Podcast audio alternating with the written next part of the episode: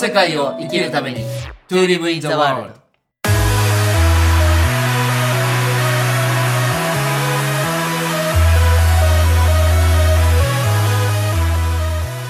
大ちゃんこんにちは。こんにちは、なきさん。なんかねもうあの季節は梅雨というかもうなんか今年はちょっと早いのかな。なんか紫陽花が咲くのも早かったし。うん、早いみたいですね。ちょっと梅雨明けもね結構早く来ちゃう可能性もありますけどうん。今日のテーマはですねちょっと準備をすることっていうことに関して、大事。準備大事。ということでちょうどあの4月に放送作家の小山君堂さんとねちょっと対談する機会をいただいて、はい。やっぱりその中で余白って大事だよねとか、まあ、よく大ちゃんと話をしてるような話がやっぱり出てきて、その中でそのアイデアってどこから生まれてくるんですかっていう話を、まあ、質問をしたところ、工藤さんがもうそれは知識と経験でしかないんだと。知識と経験の積み重ねからアイデアが生まれたり、あとは、あの水野学さんっていう、まあ、デザイナー、アートディレクターがいるんですけど、まあ、工藤さん曰く、その、センスはどうやって磨かれるのかっていう話も、やっぱ水野さんは、えー知識とやっぱり体験がセンスを磨いていくっていう話ですごくアイデアと、まあ、似てるみたいな話になりましてね。やっぱり準備をする、今ね、もう何かしらこういいろんなことが突発的に起きるので、なんかその都度対応していかなきゃいけない場面もたくさんあるんですけど、やっぱりこう準備をするっていうのは大事だなって最近思うんで、ちょっと大ちゃんにもね、話を聞いてみたいなと思って。あさっはい。きしみじみとうござい。しみじみと、なんか、大事ですよ、準備。た例えばどうどういうことで大事だと思うんですか？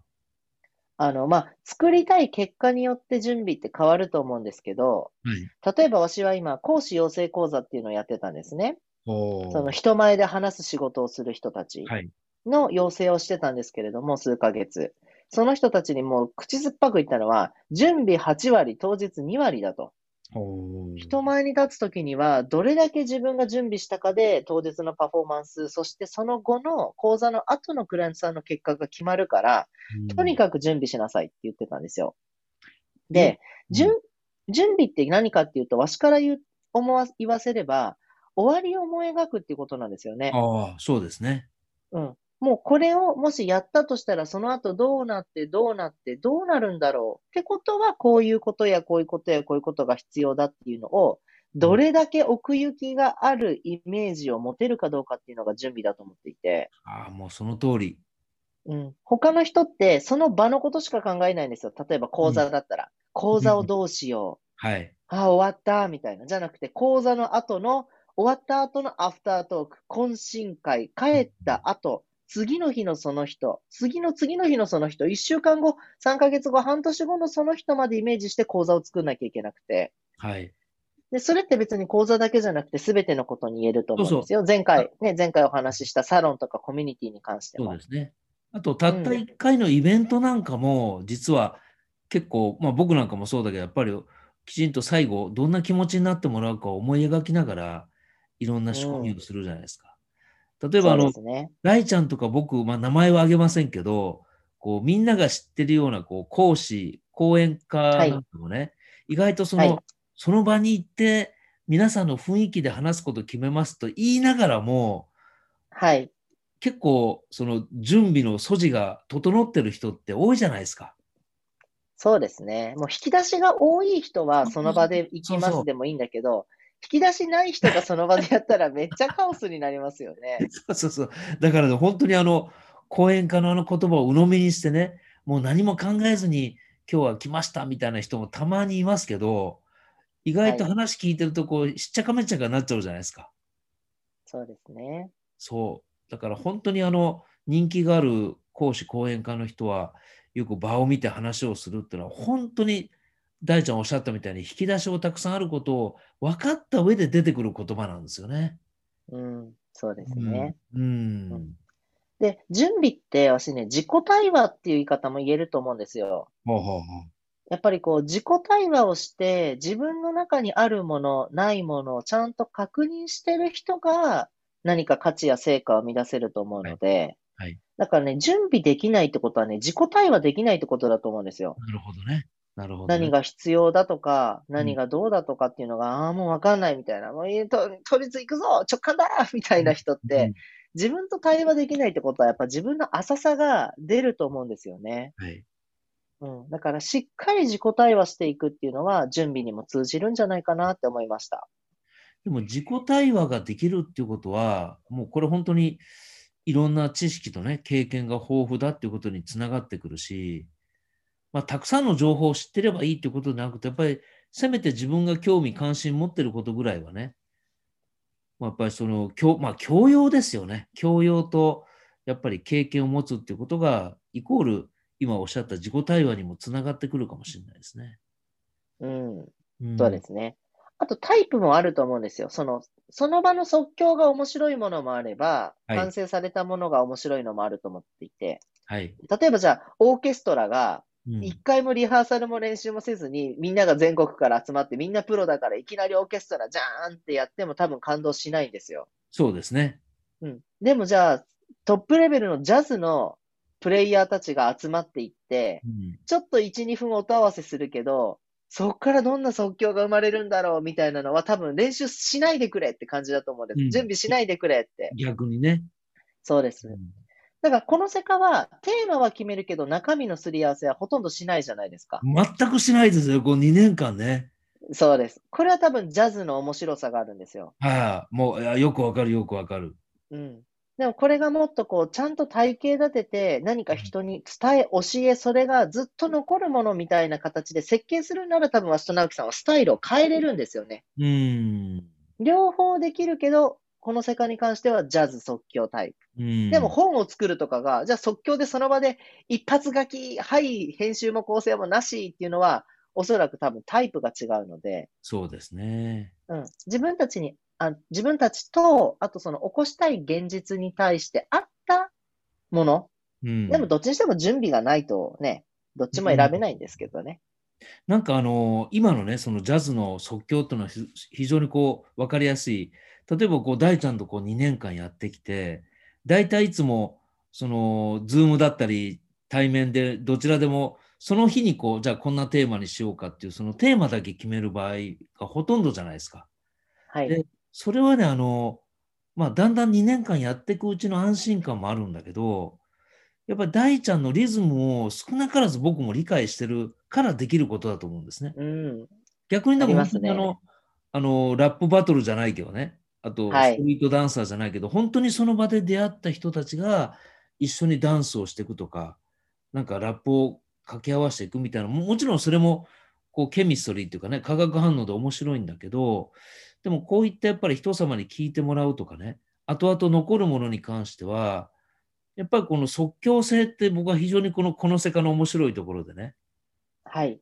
うん、でもそれはやっぱり何べんも言うけど、大ちゃんのある程度の引き出しが、あこういう感じでこう言ってくるだろうなっていうような、まあ、ある種、あのー漫才コンビにもちょっと似てんのかもしれないけどね。ああ、わかります、わかります。うん、で、そういうのをこう、なんだろう、積み重ねていくと、アドリブが出てくるっていうか、はい。なんかアドリブもやっぱりいろんな準備とか、そのお互いのことを理解した上で、なんか出てくるものっていうかね。だからいきなりポーンと出てくるように見えてても、実はその裏っ側をこう紐解いていくと、いろんなこうリズムとか化学反応とかっていうのが、パッションがもともとある上でこう出てくるもののような気がしますよ、なんか。そうですね。本当そう思います。だからそういうな準備をするとか自己対話とか今日いっぱい話が出てきましたけどやっぱこれからもっと僕は大事になってくるな特にやっぱオンラインでの関わりが増えてくるとやっぱ対面だとね本当にその人の空気感っていうのが分かるけどズームってなかなか分かりにくいでしょ。まあそうですね。でもそれもわしらもだいぶ慣れてきましたよね。いやいやこの僕らはね空気感みたいなもの慣れてきて、それはね、ちょっと余談だけど、5月にゲストをお呼びして、こう3人でやってきたでしょうんで、今まで2人のとこにゲストという人が入ってきた時のなんかそのゲストの言葉でまたこうリズムがちょっとこういい感じで変化していく時の自分の対応っていうのをすごく客観視できたんですよね。それいいですね。その自分を客観視できる人がまさに即興できる人ですよね。それできない人は即興できないですもん。まあ、まとまらないですもんね。うん。そうそう。だからね、あの、先月はすごく面白い体験で、まだね、こう自分で余韻が残っててね。うん。うん。なんかそういうのもやっぱり2年間やってきたから、ね、今までこう適宜ゲストを呼ぼうとか言ってたけど、なかなか実現しなかったのは、なんか先月やってみて、あ、やっぱりちょっとこういう時間が必要だったんだなっていうか、はい。今だったらこう、どんなゲストが来ても、多分大ちゃんは大ちゃんなりに、僕は僕なりに引き出しながら、ちゃんとこのセカのパッケージにこう集約できることが、ね、可能だと思うんですけど。そうですね。うんあの、この間のゲスト3人も、あの、あ、こういう風に2人ってやりとりしてるんだっていうのをおっしゃってたじゃないですか。本当に決めてないみたいな。え私たちもその中に入るの？みたいな。俺たちもその中に、うわはーみたいな。そうそうそさあ、だからそれが多分ね、その感覚の共有、本当にこう非言語の部分を共有できていくと、お互いのリズムがもう一人では成し得ないようないい音色を奏でてくれると思うので、う。そうですよね。いや、本当にあの面白いね。やっぱりこう続けていくっていうのは非常に、まあこれもある意味、じゅあるところから見たら準備なのかもしれないし、うん。うん。だからやっぱりこう、一長一短であの判断しないっていうか、なんかそうはいいうことにもね、つながってくるし、いや、本当ね、嬉しいことですけど、やっぱりあの1月末ぐらいからクラブハウスがね、ちょっと盛り上がってくれたことで、はい。やっぱり今、音声、メディアっていうのをもう一回こう皆さん目が向くようになって、そうです。なんかあの、5月の末に、あの、もうく、あれも OK になったみたいですね。あ、あの、アンドドロイドも。はい。もう OK になったみたいです。。へえ。はいもうすでに今のこの収録してる段階で OK っていうふうに出てますので、なるほど、なるほど。じお待たせしましたって感じですね。もう一回その盛り上がりがまだあるのかな？そう思います。うん。で、それで、なんかこの、ポッドキャストもね、意外とこう、僕たちの、まあ、順位が大事ってわけじゃないんだけど、ね、上がってますね。はい、本当にあの、安定してね、で、はい。見たらあの、ポッドキャストの公式サイトの生き方のヒントっていうところにちゃんとこの世界が紹介されてるんですよ。へえ、生き方のヒント。まあ、新しい生き方ですね。うん。多分その、ね、カテゴリーとしてはビジネスにいるんですけど、ビジネスの中でも本当キャリアとか、また細かに分かれてるみたいなんですよね。はい。だからそういう中でこうキャリアとか投資とか、なんかその、えっ、と、起業とかっていう中で、、はいい。や、この世界どこに入れ入ってるのかなと思ったら、生き方のヒントっていうところで結構しっかり紹介されてるので、多分新し,、うん、新しいリスナーも増えてきましてね。うん。またこれから楽しみなこう3年目の突入の6そう月、ですね。またいろ3年目でんなことを。こう話し合っていきたいなと思いますので、はい。まあ、今日はね、とにかく準備をするっていうことをね、テーマに、えーこれまあぜひね、本当1回だけじゃなくて、やっぱいろんな準備の仕方があると思うので、またこれも細かくね、この世界で話し合っていきたいと思いますので、またよろしくお願いします。はい。よろしくお願いします。はい、今日もありがとうございました。ありがとうございました。